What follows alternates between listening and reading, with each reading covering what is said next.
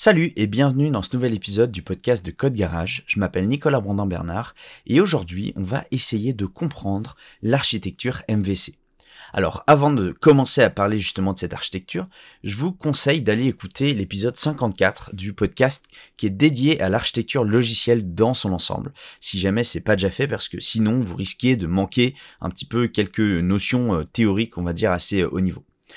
Alors je sais, même si le titre de cet épisode c'est comprendre l'architecture MVC, c'est important de noter que quand on parle de MVC, justement, on doit plutôt parler de patron de conception, ou de design pattern en anglais, principalement parce que l'architecture de votre logiciel, eh bien, il ne s'arrête pas au fait de choisir un patron de conception, c'est plutôt un vaste ensemble de choix qui va influer sur l'architecture globale. Même si, c'est vrai, le modèle MVC, il guide beaucoup la structure de votre code, et donc c'est pas non plus une mauvaise chose d'utiliser ce terme-là, simplement on va essayer d'être encore un peu plus précis dans cet épisode. Alors maintenant, entrons dans le vif du sujet, le modèle MVC. MVC, ça signifie modèle vue contrôleur. C'est la même chose en anglais, hein, puisque euh, tous les mots sont quasiment transparents, c'est model view controller. C'est une approche de conception, un patron de conception, qui divise un logiciel ou une application en trois composants principaux. Vous les aurez devinés, évidemment, le modèle, la vue et le contrôleur. Ça, je vous apprends rien, ça fait plusieurs fois qu'on le répète. D'abord, concentrons-nous sur le modèle. Le modèle, c'est là que les données sont stockées et manipulées.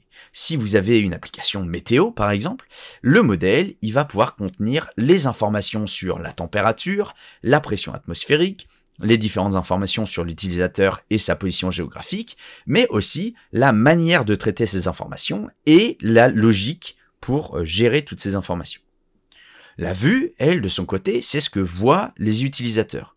Si on reprend l'exemple de l'application météo, eh bien la vue sera l'interface utilisateur qui affiche justement les prévisions, les graphiques, les images, etc. Et enfin, le contrôleur, eh bien le contrôleur c'est un peu comme un chef d'orchestre. Il prend les commandes de l'utilisateur depuis la vue, hein, comme par exemple bah, affiche-moi la météo de telle ville, et il va interagir pardon, avec le modèle pour récupérer les données ou bien demander au modèle de les mettre à jour ou d'en créer de nouvelles. Et puis ensuite, il va renvoyer le résultat à la vue. Globalement, si on fait un petit topo, eh bien, on se rend compte que la vue, elle peut discuter avec le contrôleur. Hein, elle connaît le contrôleur, le contrôleur la connaît. Le contrôleur, lui, il va discuter avec le modèle. Pareil, ils se connaissent entre eux, mais jamais la vue et le modèle ne discuteront ensemble parce que ils passeront forcément par un contrôleur. Alors si jamais on prend une analogie, hein, une analogie par exemple avec un restaurant pour rendre ça un petit peu plus concret, eh bien comment est-ce que ça se passerait? Le modèle, ce serait votre cuisine, où tous les ingrédients sont stockés, préparés, ils sont cuits, ils sont mélangés ensemble dans le bon ordre pour justement faire les recettes du restaurant. La vue, elle, ce serait la salle à manger, euh, où eh bien vos clients, ils voient, ils consomment vos plats, ils consultent le menu, ils peuvent commander, etc.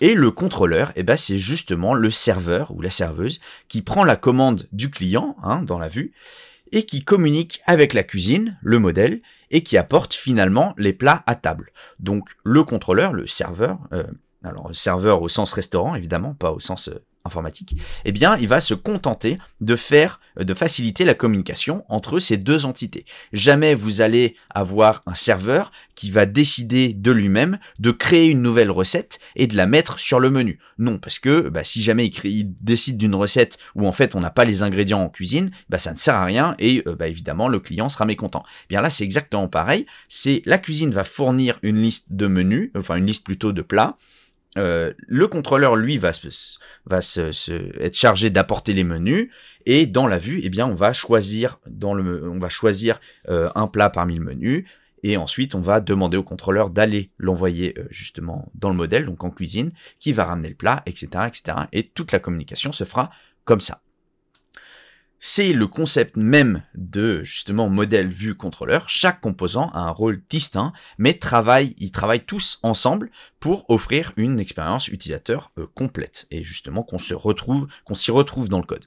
Alors c'est quoi exactement les avantages de l'architecture MVC Eh ben comme euh, tout patron de conception, ou en tout cas euh, comme globalement toute architecture, eh bien, euh, ça nous permet de séparer les préoccupations. En anglais, on parle souvent de separations of concerns, donc justement, c'est la séparation des préoccupations. Euh, en utilisant MVC, bah, ça nous permet clairement de séparer les responsabilités. Le modèle gère les données, la vue gère l'interface utilisateur, et le contrôleur gère la logique de l'application. Ça rend un code plus lisible et surtout plus facile à entretenir. Ensuite, ça permet également la euh, réutilisation du code, parce qu'en découpant l'application en trois composants distincts, eh bien, ça devient plus facile de réutiliser le code. Vous pouvez changer la vue sans toucher au modèle, ou vice versa. Vous pouvez changer le modèle et même changer, par exemple, de, modèle de base de, fin, de base de données, de service de base de données. Et euh, simplement, eh ben, il faudra adapter votre modèle, mais ni le contrôleur ni la vue n'aura à changer. Et évidemment, quand en général on, optimise la, réutilisation du code, eh bien ça facilite le test aussi, enfin les tests, parce que comme chaque composant peut être testé indépendamment, et puisqu'il est indépendant, eh ben vous allez pouvoir tester la logique du modèle sans vous soucier de l'interface utilisateur, euh, ce qui facilite grandement les tests unitaires par exemple. Alors pour finir justement sur cette architecture ou ce patron de conception MVC, eh ben on va parler d'une bonne pratique qu'on appelle en anglais Thin Controllers in Fat Models, hein, donc en français, eh bien les contrôleurs maigres et les gros modèles.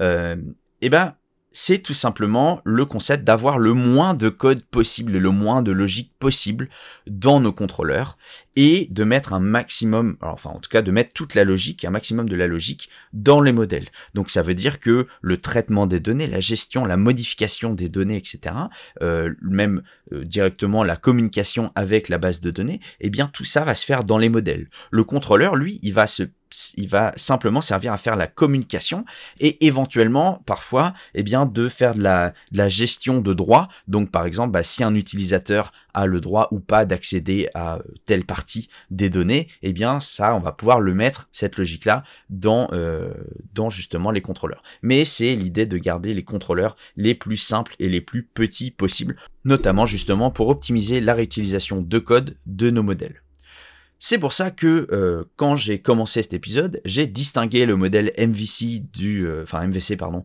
euh, du terme architecture parce que bah, c'est un patron de conception qui certes nous donne une structure pour la communication entre chacun de ses composants, mais la manière dont fonctionne chaque composant indépendamment peut être différent. il peut y avoir plein de méthodes de faire. Euh, on peut par exemple imaginer que pour la communication avec la base de données, eh bien le modèle fonctionne grâce à de l'injection de dépendance, hein, pour faire ce qu'on appelle l'inversion de contrôle. Et bien ça, c'est aussi une grosse part de ce qu'on appelle dans sa globalité l'architecture logicielle. Et pourtant, qu'on fasse, enfin qu'on prenne cette solution ou non, ça ne remet absolument pas en question l'utilisation et la structure du MVC.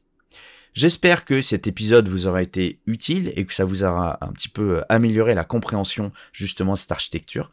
Moi, je vous donne rendez-vous la semaine prochaine pour un prochain épisode du podcast ou directement sur code-garage.fr pour retrouver tous nos articles de blog, tous nos épisodes de podcast et surtout toutes nos formations. Là, il y a énormément de nouvelles formations qui sortent très régulièrement. Je vous invite à y faire un tour parce que on essaye de vous donner la meilleure qualité possible et les retours utilisateurs récompensent vraiment ces efforts puisque on a très souvent des retours comme quoi même les personnes qui ont eu des heures de cours spécialisées sur sur les sujets euh, qu'on explique nous justement dans nos formations, eh bien ils arrivent encore à trouver des informations inédites qu'ils avaient jamais eues avant parce qu'on essaye toujours de creuser un petit peu plus en gardant un aspect vraiment de vulgarisation pour que ça soit accessible à toutes et à tous. Je vous donne rendez-vous la semaine prochaine pour un prochain épisode du podcast. Salut